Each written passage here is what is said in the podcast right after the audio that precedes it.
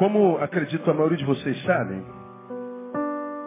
o capítulo 24 de Mateus registra o início de um famoso sermão de Jesus conhecido como Sermão do Monte ou Sermão da Montanha. Esse sermão foi proferido no Monte das Oliveiras e grande parte do conteúdo desse sermão fala sobre o princípio das dores ou o início do fim. Jesus, ele revela alguns sintomas que aconteceriam na terra, na sociedade, e que tais sintomas seriam a comprovação clara e inequívoca de que o fim estava próximo. E eu vou dizer a você por que eu vou ministrar essa palavra nessa noite. Ah, eu tenho rodado bastante país e, como vocês sabem, eu me, me encontro com gente o tempo inteiro. E essa história das profecias de Nostradamus, das profecias dos maias, que toma 2012 como ano do fim do mundo,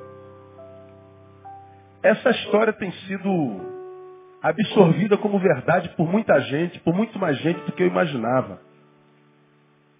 Eu estou impressionado como essa, essa profecia maia, que diz que o mundo vai acabar no dia 21 de dezembro, está apavorando tanta gente. Eu atendi um homem é, intelectual essa semana, com várias graduações e doutorados e mestrados, professor universitário. Um cientista um homem que é, é autor de livros famosos na academia. Um homem que está tomado por, por, por sentimentos inexplicáveis que veio parar no meu gabinete e alguém com quem foi tão agradável conversar, uma, é, é, é, bom, é, bom, conversar com gente que tem o que dizer, não é? Como eu costumo dizer, mais importante do que dizer alguma coisa é ter alguma coisa para dizer. E a gente ouve tanta gente dizendo tanta coisa, mas não comunica nada. E quando a gente encontra alguém que com poucas palavras comunica muita coisa, é tão bom é, investir nesse tipo de relacionamento que a gente só ouve a bobinha, só ouve a bobagem. E ter conversado com esse homem essa semana foi muito agradável. Até que nós chegamos na razão da marcação do gabinete. Pavor com a possibilidade do fim do mundo. Desespero com relação à morte. O desespero foi tão grande que ele comunicou que ele estava tentando comprar um imóvel em Alto Paraíso. Goiás, Alto Paraíso, é tido como um lugar de manifestação de alienígenas. É o lugar mais esotérico do Brasil. Os esotéricos acreditam que no Alto Paraíso, em Goiás, alienígenas que co controlam o cosmos, o universo, a Terra, escolheram para sua manifestação no tempo do fim. Eles acreditam que ali é o lugar que, porque é alto, tenha um contato maior com o sobrenatural. Alto Paraíso é o lugar mais esotérico do Brasil, em função das, das, das profecias maia. A, o mercado imobiliário em Alto Paraíso tomou proporções estratosféricas. O mundo inteiro, não é só no Brasil, gente do mundo inteiro, está indo para Alto Paraíso, comprando imóveis. Hoje, um imóvel em Alto Paraíso pode chegar a um milhão de reais no terreno. Pessoas estão enriquecendo um lugar com pouco valor. Hoje, já não se acha mais imóveis para comprar em Alto Paraíso. Pessoas estão pagando milhões por uma propriedade. Porque dizem os esotéricos que o fim, quando chegar, não chegará a Alto Paraíso. Está todo mundo indo para Alto Paraíso. Eu brinquei com ele, esse nome acho que é profético. Quem vai para Alto Paraíso, vai para o paraíso mais cedo, cuidado. Fica por aí mesmo. Falei, não, não, pelo amor de Deus, pastor, não brinca com esse negócio não, estou apavorado. Mas não é só ele. É, por onde eu passo, eu vejo pessoas que me perguntam, pastor, o que isso acha da profecia? Mas vai acabar, não vai? Todo canto. Eu falo, gente, o pessoal está levando a sério esse negócio. de que o mundo vai acabar dia 21 de dezembro de 2012. Eu falei, eu não vou esperar chegar dezembro para pregar sobre esse negócio, não. Na verdade, eu não vou nem pregar sobre esse negócio. Eu, eu, eu penso que a discussão não deveria ser, a priori, em torno ou a respeito do fim. Por uma simples razão. Por exemplo, veja o versículo 14 do capítulo 24. Jesus pregando. Hein? E esse evangelho do reino será pregado no mundo inteiro, em testemunho a todas as nações. Leia o restante para mim. Vamos juntos? Então, mais uma vez, então virá o fim. Jesus, quem está falando, não é pastor, não. Esse evangelho a respeito do qual ele está falando no, no Sermão do Monte antes dele, vai ser pregado em todos os cantos do planeta, em testemunho a todas as nações. Ou seja, ninguém, em lugar algum, deixará de ouvir o evangelho do reino. E quando o evangelho do reino tiver sido pregado em todas as nações, então virá o fim. Ou seja, acredito que a discussão não deveria ser em torno do fim, porque ele é inevitável. O fim vem. Quando me pergunta, pastor, você acredita que o mundo vai acabar? Eu acredito. O que eu não creio é na data estipulada pelos maias. Pode ser que o mundo acabe em 2012? Pode ser, pode ser que ele acabe sexta-feira agora. Não, pastor, mas não vai acabar sexta-feira porque a Bíblia diz que todos os, os homens do mundo ouvirão. Pois é, a tecnologia está avançada dessa. Já falei sobre isso aqui há uns anos atrás. Daqui a pouco um japonês desse inventa uma tela que reproduz, assim ó, no céu, um filme, uma imagem, que hoje tu já carrega no celular, sua televisão, meu amigo. E eu e você somos do tempo, ontem, né? Que tinha VHF, o HF, não existia controle remoto, que tu tinha que fazer aquela viagem toda do sofá até a mesinha para ligar a televisão e tu sentava, o programa era ruim, tu levantava de novo, ia lá, trocava de canal, e tu voltava, mas a televisão, o programa também não era bom, tu voltava lá de novo, aí quando tu sentava o programa era bom, mas aí começava as listinhas a subir. Lembra? Demônio entrava na televisão e ia ficando lista assim, ó. Aí tu tinha que ir lá mexer no botãozinho, a listinha subia, aí tu rodava o botão para baixo. A listinha descia, tu rodava para cima. E tu ficava naquela briga. Aí ela ficava boa. Aí tu sentava. Aí vinha um chuvisco. Quem pegou essa televisão? Deixa eu ver. Aí. Tu é do século passado, não é verdade? Tu é velho pra caramba. Teu filho nem sabe o que é isso. Teu filho não imagina. Que desgraça é essa? Que a gente ficava lutando com a televisão. Agora não, a televisão tu carrega no, no, no bolso. Tá no ônibus, tá vendo a televisão. Daqui a pouco aparece um japonês, bota uma televisão, um super e poderoso refletor que, pum, joga assim, ó, no céu. Aí aparece um pregador desse da vida, ele prega de uma vez só o planeta inteiro. Ouve a mensagem, Jesus pode voltar no dia seguinte, na mesma hora. Então a ideia de que vai demorar muito para Jesus voltar, essa palavra não é tão verdadeira assim. Ele pode voltar a qualquer instante. O fim vem. Então discutir sobre o fim é bobagem. Ele vai acontecer. Jesus não mente. Agora eu acho que o que devia te preocupar, se você se preocupa com alguma coisa, era com os sintomas que Jesus disse que antecederiam o tempo do fim. Esses sintomas, aí me preocupa, a mim me preocupa. Porque com relação ao fim, eu não estou nem aí. E você não deveria estar também por uma simples razão. Você está no caminho. Para quem está no caminho, você já sabe aonde é que você vai chegar. Como é o nome do caminho? Diga para mim. Jesus, eu sou o caminho, eu sou a verdade a vida. E quem está vivendo o caminho, a verdade e a vida vai chegar ao Pai mais cedo ou mais tarde. Posso ouvir um glória a Deus aí ou não? Então diga para quem está do seu lado, esquece o fim, irmão. Isso é de bobagem. Você está no caminho, amém ou não? Não esquece. Se o fim vem amanhã, daqui a 50 anos, não interessa. Você vai chegar lá no nome de Jesus. Então você não perde nada. Você vai, o, o fim chegou, pô. Tu mora no Jardim Novo, tu vai acordar naquele barraquinho lá no Jardim Novo, tu vai acordar e vai morar numa mansão celestial aí. Tu tem como vizinho aquele fanqueiro lá que bota aquela música lá, né? Minha avó tá maluca, que eu falei domingo passado. Foi um sucesso mundial eu cantar Minha avó tá maluca. Não é? Aí tu vai chegar no céu, tu vai ouvir os, a, o coro dos anjos, dos serafins, dos querubins. O fim é um, é um ganho para nós, irmão. Posso ouvir um glória a Deus aí, não? A gente não perde nada, que vem o fim. Você está no caminho. Agora, quem está no caminho tem que se preocupar mesmo, cara. Você já está perdido aqui, quando o fim vier, tu está mais perdido ainda. Você vai ver, se está longe de Jesus, que o vizinho fanqueiro é uma bênção, comparando com o lugar para onde você vai. Aí tem que procurar mesmo. Vai sentir saudade do fanqueiro, da minha avó tá maluca. Você vai sentir saudade. Agora tu está no caminho, esquece, meu. Preocupe-se com os sintomas.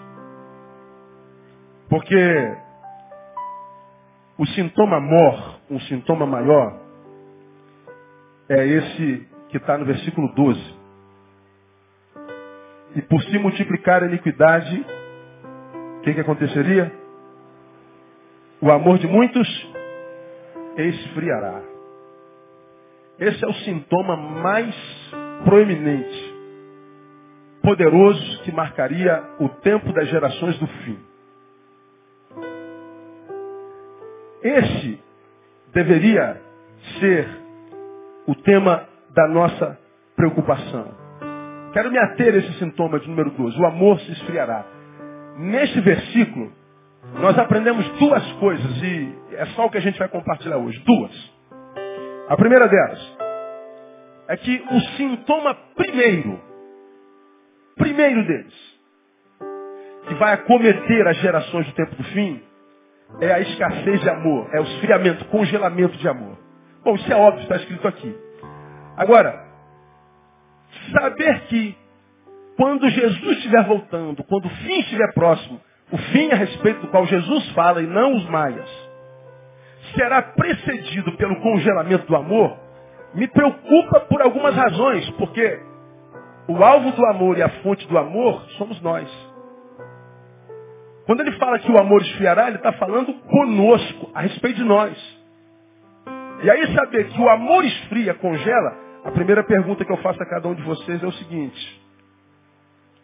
Você ama a Deus hoje, tanto quanto no início da sua jornada com Ele?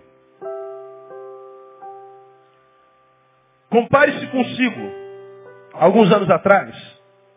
Lembra da sua conversão. Lembra dos teus primeiros passos no caminho de Deus. Quem se lembra aqui do dia da conversão? Deixa eu ver quantos crentes se lembram aqui. Pastor, eu me lembro quando eu me converti. Pô, 99% de vocês se lembram. Pois bem, isso é inesquecível. Pega você naquela semana, aquele primeiro ano, primeiro amor, coloca do lado de quem você é hoje. E responda para si, hoje, você ama a Deus, a Jesus da mesma forma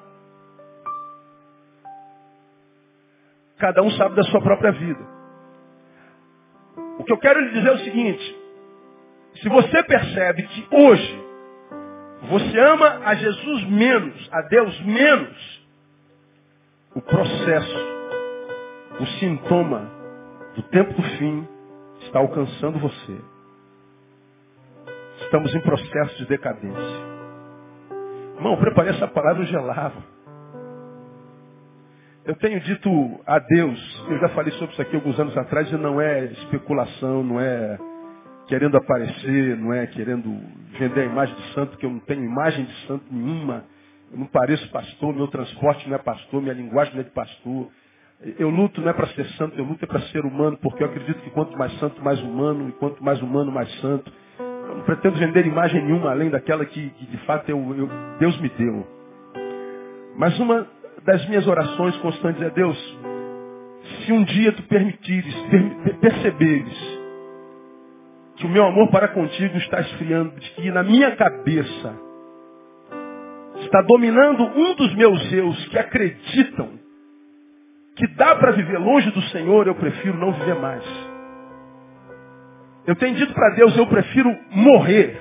Eu prefiro ser tirado da terra do que saber que um dia eu vou abandonar o Evangelho de Jesus, ou Jesus do Evangelho.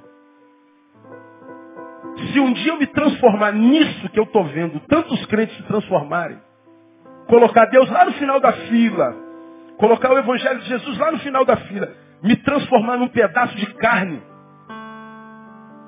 e ter esta carne como minha dona, minha senhora, me transformar num ser humano que diz sim para todos os desejos desta porcaria que eu sou.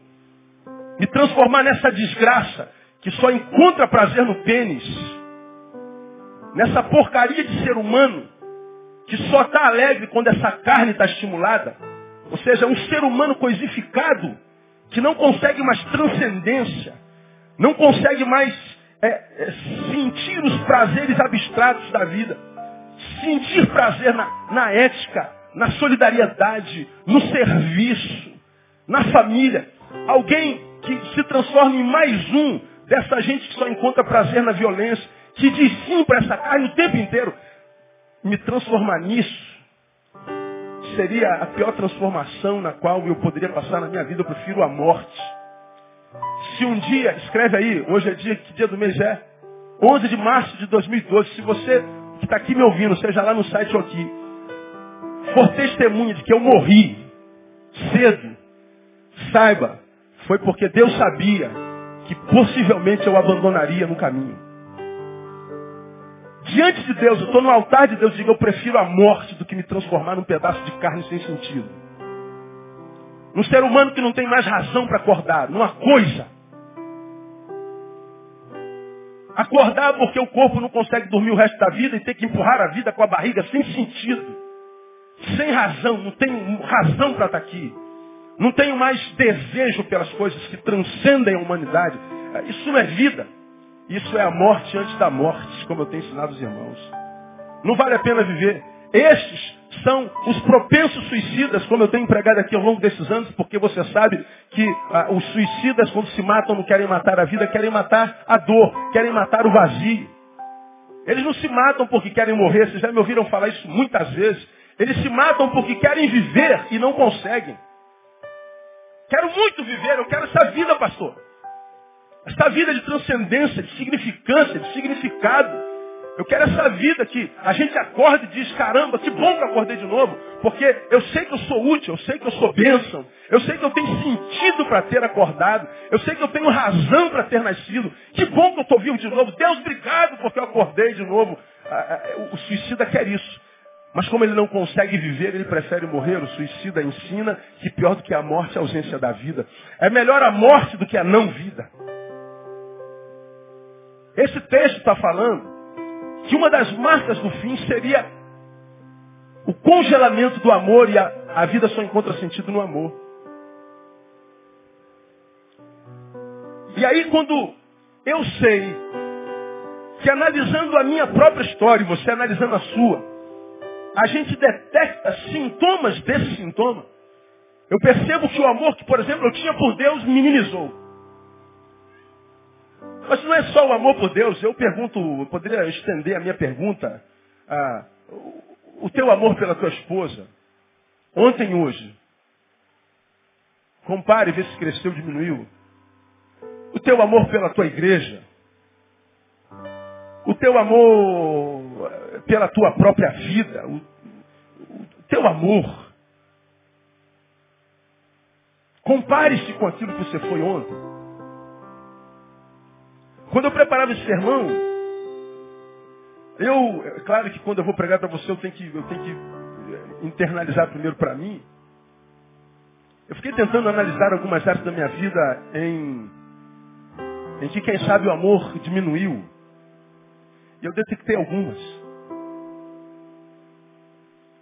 E quando eu sei que a palavra de Jesus, a marca que vitimizaria a sociedade era congelamento, falei, meu Deus, esse negócio pode estar me pegando. Esse negócio pode estar pegando você. E aí, esse capítulo 24 fala sobre algumas marcas de uma sociedade que foi acometida por esse sintoma, esfriamento do amor. Quer ver uma coisa? Eu vou mostrar algumas para vocês. A gente volta um pouquinho e vai para o versículo 5, por exemplo. Você já leu esse capítulo várias vezes, mas talvez não com esses óculos. Diz assim Jesus, ó, porque muitos virão em meu nome dizendo, eu sou o Cristo. E há muitos o quê? Enganarão. Do que, que ele está falando? Distúrbio de personalidade. Alguns virão em meu nome dizendo, eu sou o Cristo. São? Não. Personalidade distorcida. Pega um Henri Cristo desse maluco que tem aí. Encontrei com ele no aeroporto outro dia, falei com vocês, né? Eu falei, meu Deus, que, que, que pobre coitado é um homem desse. Absorveu a figura de Cristo. E essa absorção dessa imagem lhe trouxe fama. Lhe trouxe alguns benefícios materiais. Agora ele já está lá com os seus 60 anos. Um camarada que absorveu uma personalidade que não é dele. Então, esse cara nasceu, transformou-se em alguém que ele não é. E vem sendo o que ele não é a vida inteira. Uma farsa. Quando a Bíblia diz, muitos virão meu nome, ele não está falando só na imagem do Cristo, mas ele está indo além, ele fala de distúrbio de personalidade. Jesus fala que quando o amor começar a se esfriar, e é o amor que nos mantém a gente, nós começaríamos a desenvolver personalidades que nada tem a ver conosco. Nós viveríamos num tempo, vamos falar sobre isso mais adiante, portanto, de muito engano, de muita decepção, de muita frustração, porque você se relacionaria com pessoas que você imaginou ser uma coisa, quando você se aproxima, você descobre que é outro. Pessoas que parecem ser uma coisa, você abraça e quando você abraça, ganha uma facada. Como aquela história do escorpião que precisava atravessar um rio. E um sapo chega do lado dele e o sapo nada muito bem. O sapo começou a sua jornada. E ele lá no meio olhou para o escorpião, vendo a necessidade do escorpião e falou, caramba, eu vou abençoar esse escorpião, vou levá-lo para outro lado, vou lhe dar uma carona. Ele volta e para na frente do escorpião e diz assim, cara, eu vou te dar uma carona. Mas em mim há uma preocupação. Qual era a preocupação do sapo? Quem adivinha? Qual era? De um escorpião? Picá-lo. Pô, cara, eu vou fazer o seguinte, eu te levo do lado de lá. Mas você promete que não me pica. E o que, é que o escorpião disse? Eu prometo. Estou diante de uma necessidade, fazemos qualquer negócio. Então vai lá, sobe aí. Ele subiu nas costas do sapo. Quando o sapo chega no meio do rio, o que, é que o escorpião faz? Quem adivinha? Picou. E o veneno entrou na corrente sanguínea do sapo. E o sapo, então, antes de afundar, perguntou, pô, cara, você me picando, você prometeu que não me picaria. E mais, me picando no meio do rio, morremos eu e você. E o escorpião falou assim, eu não consegui segurar a minha natureza. A minha natureza é picar e matar. Mesmo sabendo que eu ia morrer, eu não consegui conter a minha natureza. A história não acaba aí. O sapo afunda, o escorpião se afoga, e o sapo, com muito custo, chega do outro lado, onde havia um amigo. Vendo toda a história, e o sapinho chegou desesperado na, na beira da, da, do rio, e o amigo, rapaz, como é que você foi burro desse jeito? de dar carona para o escorpião. E o sapinho disse assim, não é porque a natureza dele é ruim que eu vou deixar de exercer a minha natureza. A minha natureza é servir. Eu não sei onde eu li essa história. Mas ela me fez muito bem.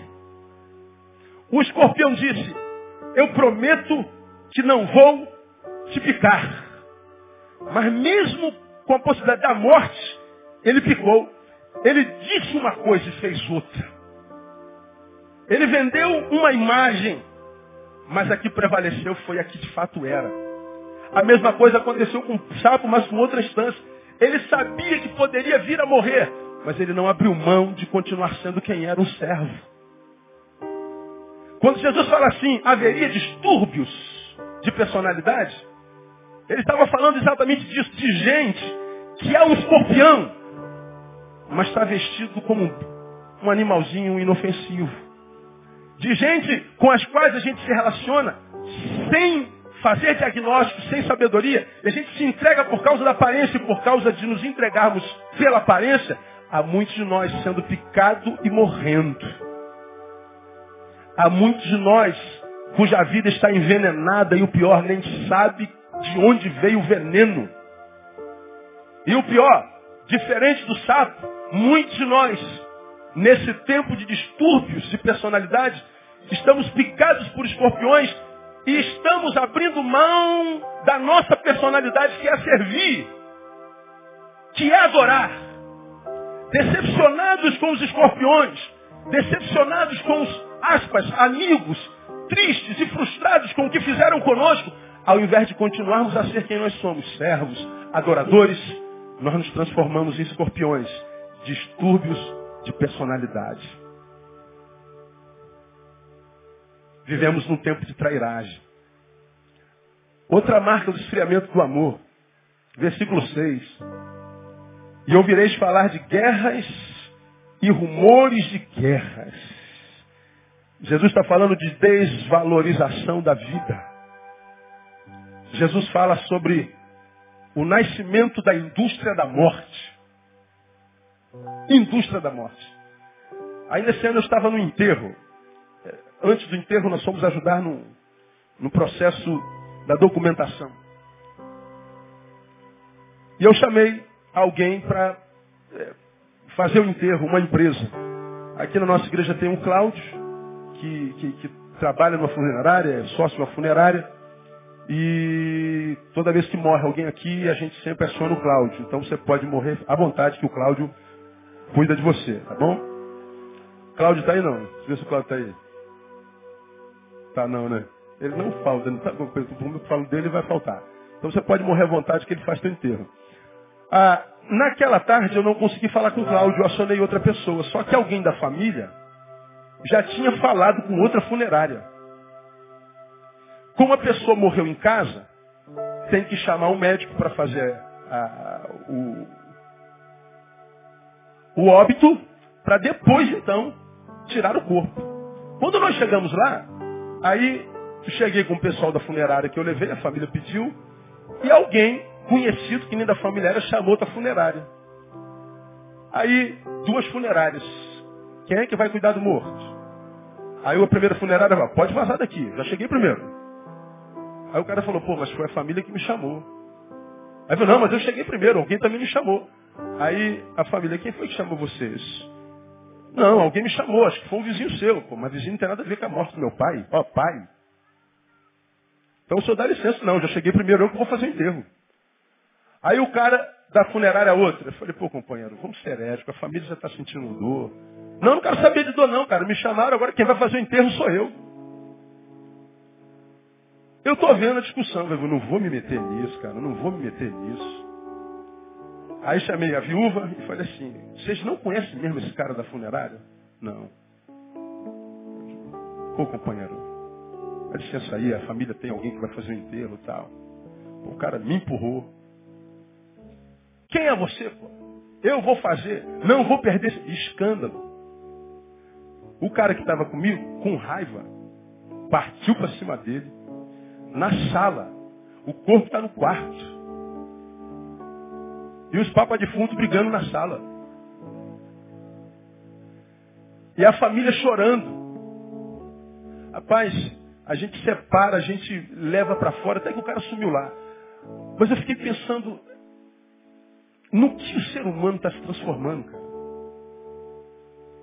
Que não se condói com a morte do seu pai, com a morte da sua mãe com a morte do seu filho, que trata o ser humano como trapo.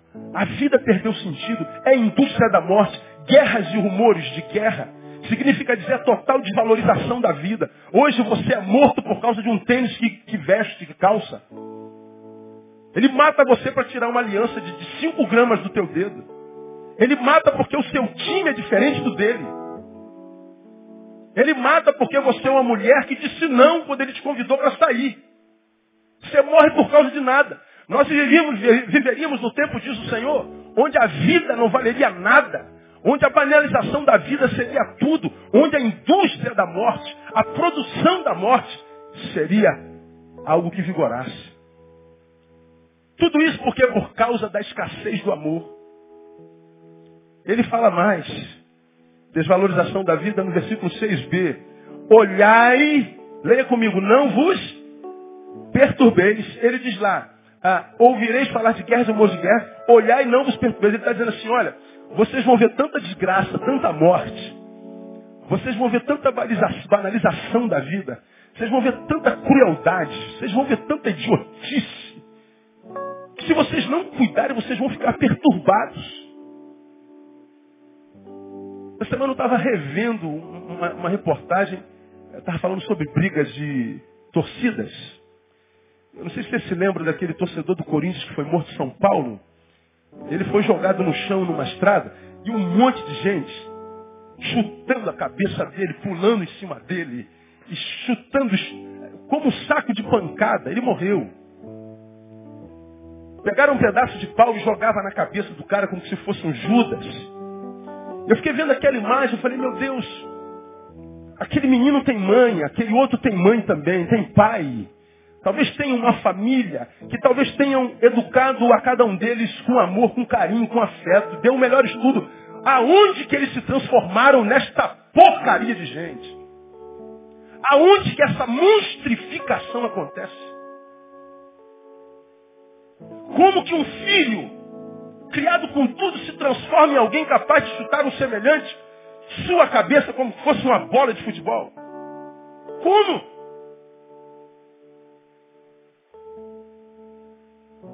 Jesus diz assim, viver nesse tempo geraria perturbação. Olhai por vós, não vos perturbeis. Ele está falando de distúrbios emocionais. Quem é que não vê uma cena dessa fica chocado? Quem é que não está marcado pelo medo nessa sociedade? Quem é que não tem medo? Cada dia, quando eu tenho empregado uma, um distúrbio novo, uma doença nova, alguma coisa psicossomática nova, e a gente está vivendo uma loucura desenfreada que a gente não sabe onde vai parar, e a gente não sabe aonde é a fábrica de monstros. A gente não sabe onde é que a gente está congelando o coração. A Bíblia diz, marca do tempo do fim. Ao invés de se preocuparem com 21 de dezembro de 2012, se prepare, se preocupe para que você não seja alvo dessa escassez de amor. Para que você não seja refém dela. Distúrbios emocionais.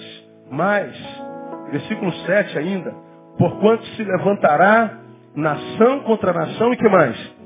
Reino contra reino. Distúrbios sociais. Distúrbios sociais. Esse não precisa nem falar. Nação contra nação. Reino. Aí tu, tu pega o Ahmadinejad, lá do Irã, aquele maluco.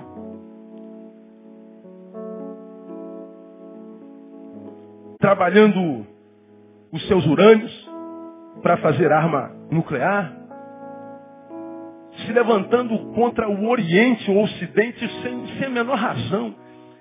Nós vemos os líderes das nações arrumando guerra pela guerra.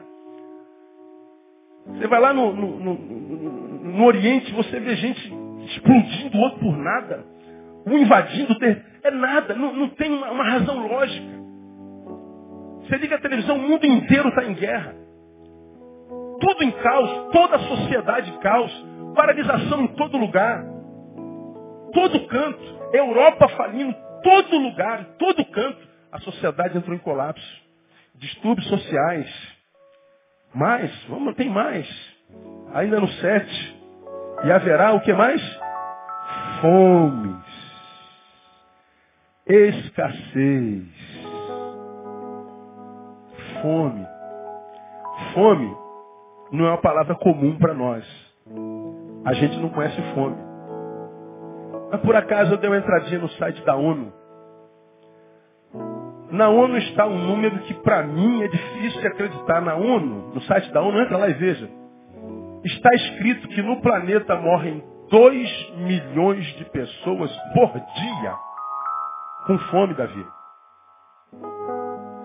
2 milhões de pessoas morrem de fome por dia. Você sabe o que é fome? Não sabe, não é? Você imagina que fome é aquela, aquela, aquele vaziozinho que você sente assim por volta das 11 horas. Aí que te dá um desespero para chegar meio-dia. Eu estava na academia essa semana, aí senti fome, não deu para acabar a série que eu faço. Aí perguntei um, um personal que estava lá, vem, por me tirar uma dúvida aqui, eu sou um bom discípulo. Quando a gente está malhando, sente fome, o que, que a gente faz? Para de, para de malhar? Ou a gente come alguma coisa e volta? O que você acha que tem que fazer? Ele falou assim, não, continua, não para não, porque o que você está sentindo não é fome. É só a sensação dela. Aí saiu. Eu fiquei parado pensando, falei, pô, isso não é fome?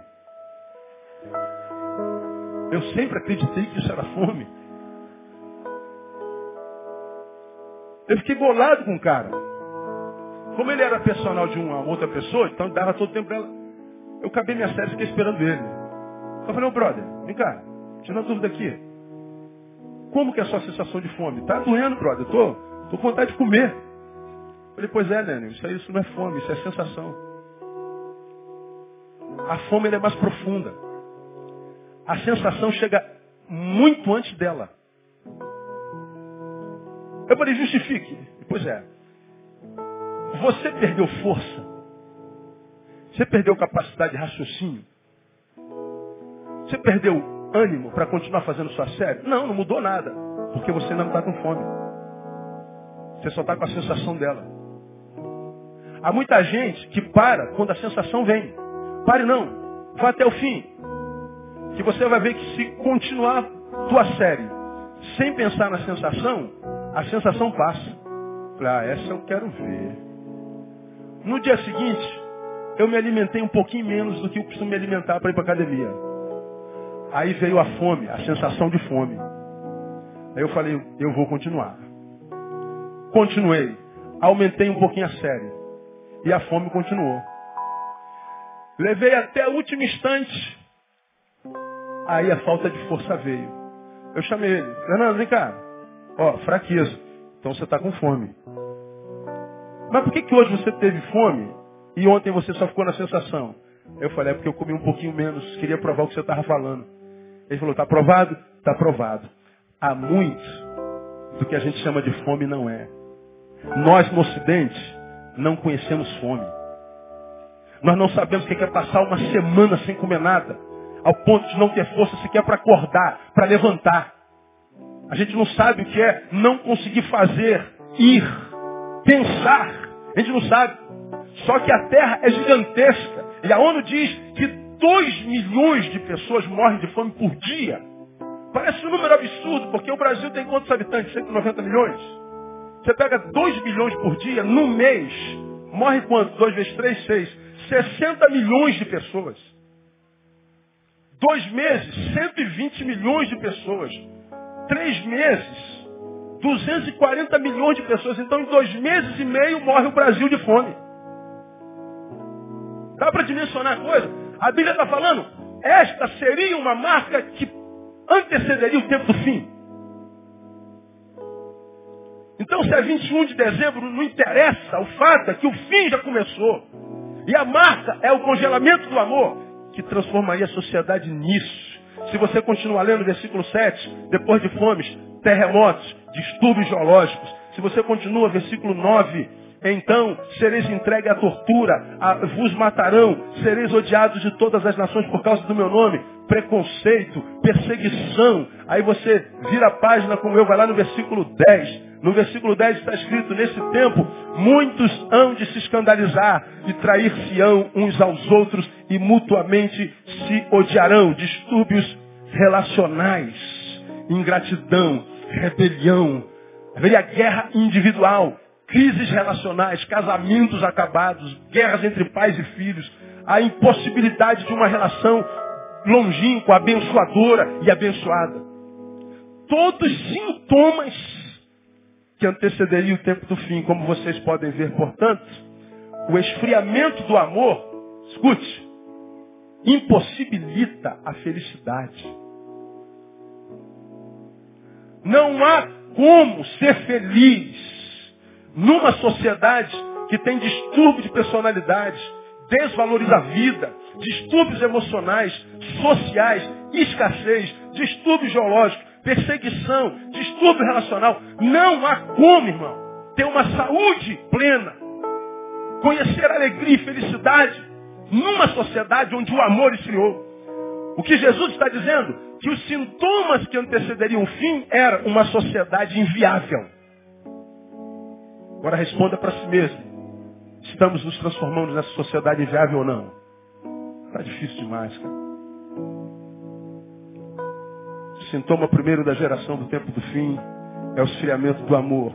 Agora percebam que todos, até aqui, esses distúrbios todos que eu mostrei são concretos. Já o distúrbio do versículo 12 é subjetivo, o amor esfriado. Todos os outros filhos do amor congelado. Aí a palavra de Deus para o teu coração nessa noite é o seguinte, meu filho. Não se esqueça que uma das definições que eu me dei na minha palavra, qual foi? Deus é o que? Amor. E todo que ama conhece a Deus. Quando Jesus diz que o amor esfriaria, ele está dizendo que a sociedade do tempo fim excluiria Deus do seu seio. Ou substituiria a Deus por um outro Deus. Hoje o Deus da igreja é Mamon, não é mais Jeová. Hoje a igreja de Deus não ama Deus, ama o que Deus pode dar. Como eu tenho dito, a igreja de Deus continua sendo a sua noiva, mas como eu tenho empregado, uma noiva que quer lhe dar o golpe do baú o tempo inteiro. Toda vez que fala com ele é para tirar alguma coisa dele. Toda vez que se aproxima dele é para lembrá-lo de algo que ele não fez e deveria ter feito. Portanto, o processo de esfriamento do amor e da inviabilidade social, relacional, portanto, a felicidade, já é uma realidade no nosso meio, irmão. Devemos nos preocupar com o sintoma, porque essa desgraça toda acontece porque o amor esfria e eu posso ser mais um congelado. Você pode ser mais um congelado. Talvez você já esteja nesse processo de congelamento e não pode tratar esse processo como se fosse uma coisa de só menos importância. Olha para você e veja se o amor de Deus aumenta em você ou diminui. Portanto, se está diminuindo, você está em processo de decadência, como eu preguei hoje de manhã. Precisamos nos preocupar com o sintoma, não com o fim. Nosso fim pode chegar antes do fim do planeta. E tais sintomas revelam que já somos vítimas desse tempo, lamentavelmente. A primeira marca do tempo do fim é o esfriamento do amor. Eu termino dizendo uma segunda coisa. Para quem deseja manter, a vivo, manter viva a chama do amor, a luta tem que ser contra a iniquidade. Eu vou dizer uma coisa que você vai, você vai estranhar agora. Não se escandalize não, irmãos. Não sei como é que você, como é que, como é que você vai receber esse negócio aqui, mas vou arriscar assim mesmo. A igreja ela supervaloriza a figura do diabo. A igreja, ela supervaloriza as figuras dos demônios. A igreja lhes dá um poder que eles não têm. Tudo de ruim que acontece comigo, contigo, conosco, a gente diz é o diabo. Os demônios estão se levantando. A gente acredita que tudo é obra deles. E a gente acredita que a luta dos filhos da luz, que somos nós, é sempre contra os filhos das trevas que nós acreditamos ser o diabo e os seus anjos. Agora você sabe de algo que eu estou quase me convencendo? Que o diabo é só uma coisinha que tem tirado a nossa atenção da coisa principal. O diabo, como eu já preguei aqui numa outra instância, ele tem sido quase um Cristo ao inverso. Porque a respeito do Cristo verdadeiro nós dizemos, lançando sobre ele toda a nossa ansiedade. Por quê? Ele tem cuidado de nós. Sobre Cristo lançamos a nossa ansiedade. E sobre o diabo, temos lançado sobre ele toda a nossa mediocridade. Tudo de ruim que acontece a gente diz a ele. Agora, esse texto diz que o amor esfriaria. Amor cuja ausência e cujo congelamento inviabilizaria a sociedade. Impossibilitaria a felicidade. Ele diz que o amor esfriaria por causa do que? De uma ação demoníaca? Não. Por se multiplicar o que? A iniquidade. Portanto, para quem quer manter a vida acesa, não tem que lutar só contra o diabo. A nossa luta é contra a iniquidade. Por que, que há tantos crentes sendo vencidos pelo diabo e sendo derrotados pela vida, pelos problemas, pelos podres que carregam dentro de si, pelos eus doentes que nunca cessaram? Por que, que pessoas têm sido vencidas o tempo inteiro? Embora vivam de joelhos orando. Vivam em congressos e eventos de batalha espiritual. Vivem guerreando contra o diabo no monte e nos jejuns. Estão sempre jogando pedra no diabo, lutando contra o diabo. E continua derrotado, porque nem tudo parte dele. Lembre que você é um homem caído. Lembre que você é um homem gerado em pecado. E para quem mantém, quem deseja manter a chama viva, lembra que a sua luta não é só contra o diabo, é contra a iniquidade. Iniquidade. Curiosidade. Por se multiplicar a iniquidade, o amor de muitos, o que diga a frase, diga o verbo. O amor de muitos esfriará. Verbo esfriar. Diga esfriar. Esfriar. Mulheres digam esfriar. Homens digam isso. Todos mais uma vez. O amor esfria, não acaba. Curiosidade. A palavra esfriar nesse versículo, guarda isso. É a palavra psiquetai. Psiquetai.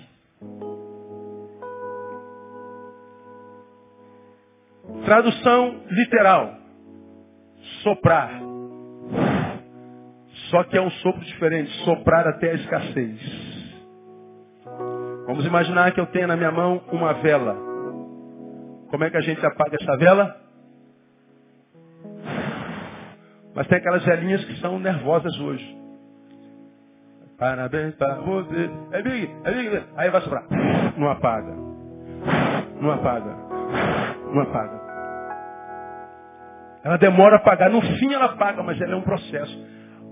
Olha que coisa sinistra. O amor de muitos psiquetai. O amor é uma chama acesa dentro de nós, que é a chama de Deus. É o lado divino do ser humano. Temos o lado somático, material, corpo. Temos o lado psíquico, temos o lado divino. É a chama que nos liga com o Todo-Poderoso. É a chama da transcendência. É Deus em nós. É a fome espiritual essa chama, que é o amor, vai ser soprado.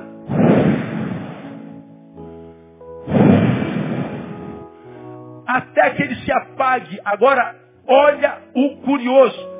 A palavra esfriar é psiquetai, da mesma raiz de psique. Psique você sabe o que é, né?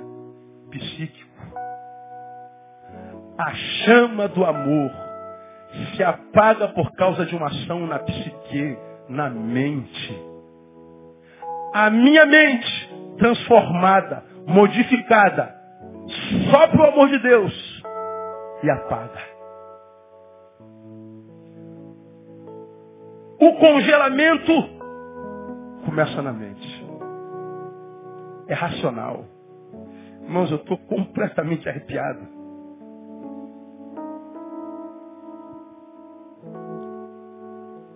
Dá a ideia de que a chama vai sendo soprada todo dia pela iniquidade. E gradativamente vai se apagando, apagando, apagando, apagando. E a palavra inspirar é psiquetai, é uma ação da psique, é uma ação da razão, de uma razão que se afastou de Deus, de uma razão que vai se coisificando, que vai se materializando e que vai congelando o amor. Aí agora você pode entender, portanto, 2 Coríntios capítulo 10. Vamos lá em 2 Coríntios capítulo 10, rapidinho. Estou terminando. Vamos acabar o culto cedinho. Oh, glória.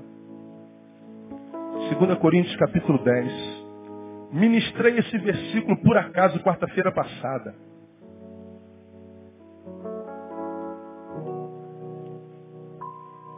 Quem já abriu 2 Coríntios capítulo 10? Diga amém. Versículo 4. 3. Porque embora andando na carne, não militamos segundo a carne. Repita por mim, pós mim.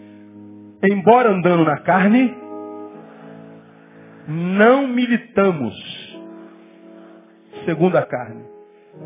Ou nós andamos na carne, não andamos? Você não é um pedaço de carne? Pois é, mas a nossa luta, nossa militância, não é segundo a carne. A carne é o receptáculo onde você habita. Vamos continuar lendo. Pois as armas da nossa milícia, armas, não são carnais, mas poderosas em Deus para demolir o quê? Fortaleza. As armas da nossa milícia não são carnais, embora sejam poderosas em Deus para demolir fortalezas. Paulo está falando de fortalezas. De que fortaleza ele está falando? Versículo 5 derribando raciocínios e todo baluarte que se ergue contra o conhecimento de Deus e levando cativo todo o quê? Pensamento aqui, a obediência a Cristo. Olha que coisa interessante. As armas que Deus nos deu não são carnais. São poderosas, inclusive, para derrubar, derrubar fortalezas. De que fortaleza? A fortaleza do diabo. A fortaleza dos demônios. Não. São fortalezas que se erguem dentro do nosso raciocínio. São verdades psíquicas que absorvem a nossa parte espiritual, que nos incapacitam de chegarmos ao conhecimento de Deus. O conhecimento aqui não é o conhecimento, como eu preguei quarta-feira, informativo, mas é o conhecimento experiencial, ter experiência com Deus. Experiência daquela criança que você se lembra do buraquinho na parede. Papai diz, não põe a mão aí, porque faz dodói. E a criança não acredita. Ela põe lá e sente o choque. Antes ela ouvia falar do poder do buraco, agora ela conhece o poder do buraco. Falei sobre isso quarta-feira. Para quem já colocou a mão no fogo, ninguém precisa dizer o fogo queima, porque ele conhece o poder do fogo. Alguns de nós não conhecemos o poder do fogo, sabemos que ele queima, porque nós o vemos queimar. Agora, uma coisa é você sentir ele na carne. Quando Paulo diz, olha, Deus nos dá arma poderosa, para derrubar, derrubar, demolir fortalezas. Quais fortalezas? As que se estabelecem dentro de nós. Raciocínios que nos impedem de termos experiências profundas com Deus. Mas as armas que nós temos nos permitem conhecê-lo, porque essas armas nos ajudam a levar cativo o nosso pensamento obediência a Deus. Sem essa arma, você é dominado pelo raciocínio frio que tem dominado essa geração, que acredita que Deus é uma coisa dispensável. E porque Deus é uma coisa dispensável, nós estamos nos tornando nessa sociedade inviável. Portanto, meus irmãos, mais importante do que guerrear com o que está fora, é guerrear com o que está dentro. Por isso que eu tenho dito que diabo e demônios só estão tirando a nossa atenção da coisa principal. Perceba que quase todos que labutam na área da batalha espiritual perdem juízo. Uma coisa esquisita que se vê.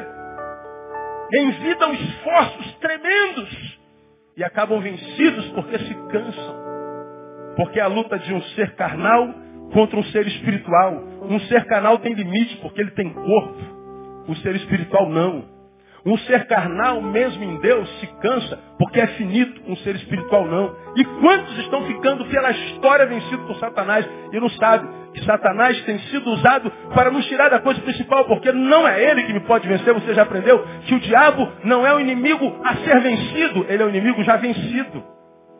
Ele já está debaixo dos teus pés pelo poder do nome de Jesus. Diga para quem está do seu lado, o diabo já está vencido na sua vida, meu irmão. Mas os raciocínios não.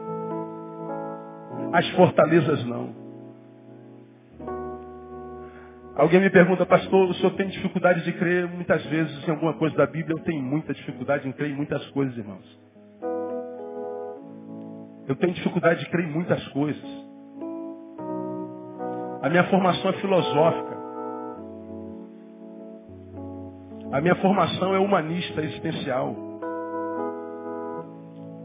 E quando a gente pega a filosofia, o humanismo, o existencialismo e aplica a palavra, a gente fica num, numa, numa guerra miserável, uma dificuldade de crer, porque nós tendemos a querer explicar a palavra de um Deus do tamanho do nosso de forma racional. E alguns, porque não conseguem entender a palavra de forma racional, científica, abrem mão dessa palavra como se ela não fosse de Deus, porque ela não pode ser explicada. E alguns zombam, né? E como é que você pode crer num negócio desse? Escolhi crer. Mas como é que você explica um negócio desse? Eu não explico. E como é que você crê numa coisa que você não explica? Eu escolhi crer. Porque diferente de você, ou de vocês, como eu já disse num âmbito acadêmico, se eu conseguisse, irmão, explicar tudo que essa Bíblia diz, essa palavra diz, se eu, se eu conseguisse justificar tudo que Deus faz, se eu conseguisse explicar tudo que está na palavra, eu não queria esse Deus. Porque esse Deus seria do meu tamanho. Se na minha finitude eu explicasse todas as obras de Deus, esse Deus não seria Deus, seria humano, porque eu consegui explicá-lo. Agora, quando eu não consigo explicar, e consigo crer pela fé, porque fé é crer no incrível, é ver o invisível, eu consigo, por causa da fé, eu escolhi ter fé, sem explicação, experimentar o poder desse Deus que transforma a nossa vida, e que ainda que digam, Deus não existe, vão para você, porque um nada jamais conseguiria fazer o que fez na minha vida, me tirou das trevas e me plantou na sua maravilhosa luz. Toda honra, toda glória sejam dadas ao nome desse Jesus maravilhoso. Não me venha dizer que fogo não queima. Eu já experimentei do fogo. Mas não tem lógica isso. Quem falou que Deus é lógico? Se Deus fosse lógico, a lógica explicaria. E como eu já tenho ensinado os irmãos, ah, ah pastor, ah, eu não consigo entender como é que é, o, o, o, a baleia engoliu o homem. Pô, pastor, o cara caiu na, na, na praia, a baleia engoliu ele, ficou três dias na barriga, pô. Não dá, né? Não dá mesmo. Não tem jeito de acreditar nisso. Agora está na Bíblia, eu escolhi crer. Ah, mas isso é irracional. Quem falou que a fé é racional? É por isso que confunde os sábios. Eu digo para você com toda, com toda a minha bagagem. Se a Bíblia diz assim, aí Jonas caiu na, na, na, no mar e a baleia foi engolindo e ele engoliu a baleia. E a baleia ficou três dias no estômago de Jonas. Eu acreditaria. Aí você vai falar assim, isso não dá para mim. Talvez não dê mesmo. Por isso, tudo que você terá da vida é o que você tem, natural. Você nunca experimentará o sobrenatural de Deus. E eu me conformo com o que eu não entendo porque o que eu menos entendo não são as questões difíceis da teologia. O que eu menos entendo, eu já expliquei a vocês e aprendi aqui. O que eu não entendo é como Deus consegue amar um ser como a gente. Como Deus não desiste de mim quando eu desisto dele o tempo inteiro. Como Deus não desiste de mim se quando ele me abençoa, eu o abandono por achar que não preciso mais dele. Como que Deus não desiste de mim que se ele me diz não, eu abandono porque estou frustrado com ele. Mas Deus insiste em me amar, eu não consigo entender o amor de Deus. O texto explica que o que tem destruído o homem, o povo de Deus, não é esse diabo que já está vencido, não, irmão. São as fortalezas psiquetai que esfriam o amor de Deus e que estão ah, tornando, tornando inviável a sociedade. Estão tornando impossível a felicidade e o equilíbrio. Vamos terminar? Depois de tudo isso, eu posso terminar porque agora você está apto para entender, por exemplo, Marcos capítulo 7. A gente lê e acaba. Marcos capítulo 7.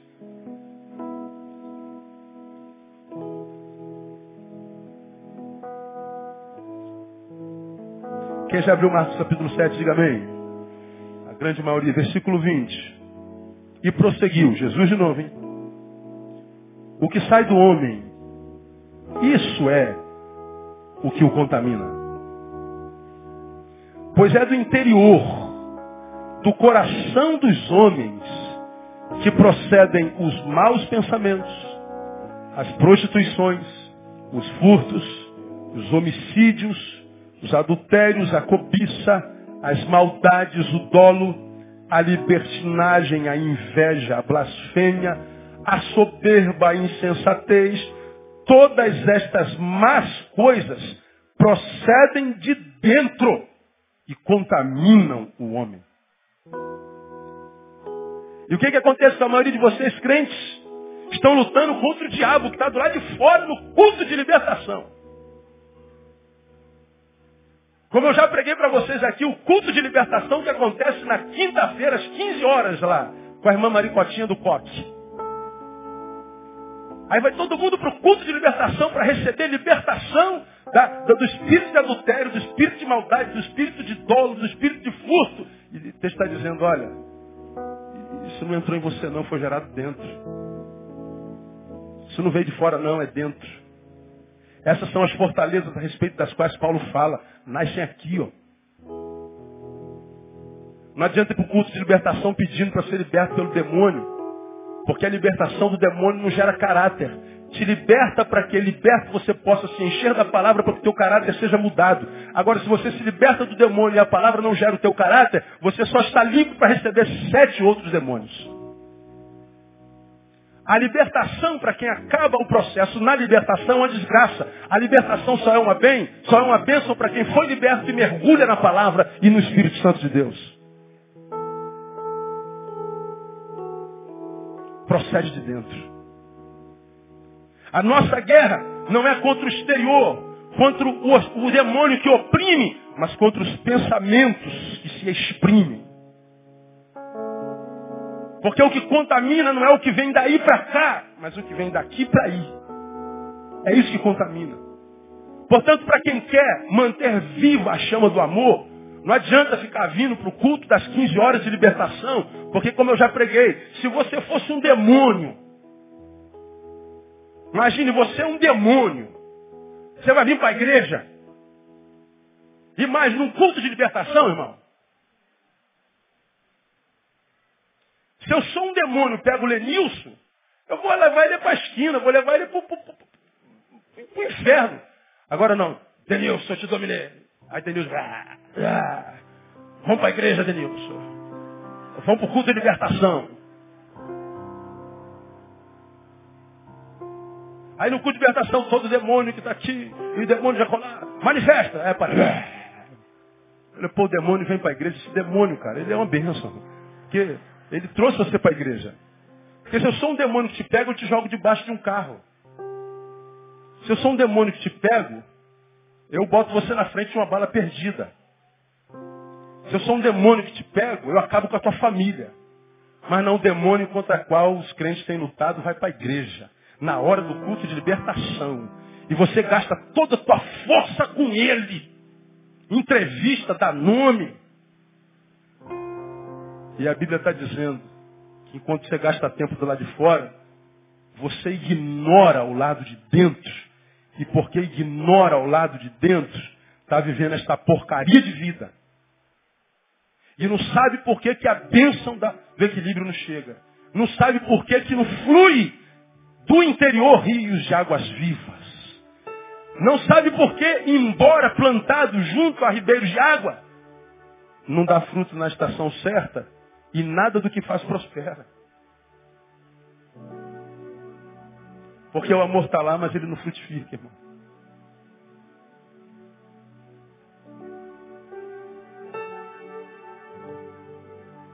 É de dentro. procedem de dentro e contaminam o homem. Eu contamino a minha vida, eu me mato. Eu me suicido espiritualmente. Não é quando o diabo exerce uma ação poderosa, maligna contra mim, mas quando eu exerço uma ação humana de mau caratismo contra ti. Eu não sou contaminado quando você abre a sua boca e diz assim, pastor, você é um desgraçado, morra, pastor. Eu não, essa palavra não pega. Eu vou me tornar um amaldiçoado quando eu digo, morra você. Você que é um amaldiçoado, você que é um safado sem vergonha. Eu me transformei nele. A palavra maldita que eu lancei contra ele volta para mim.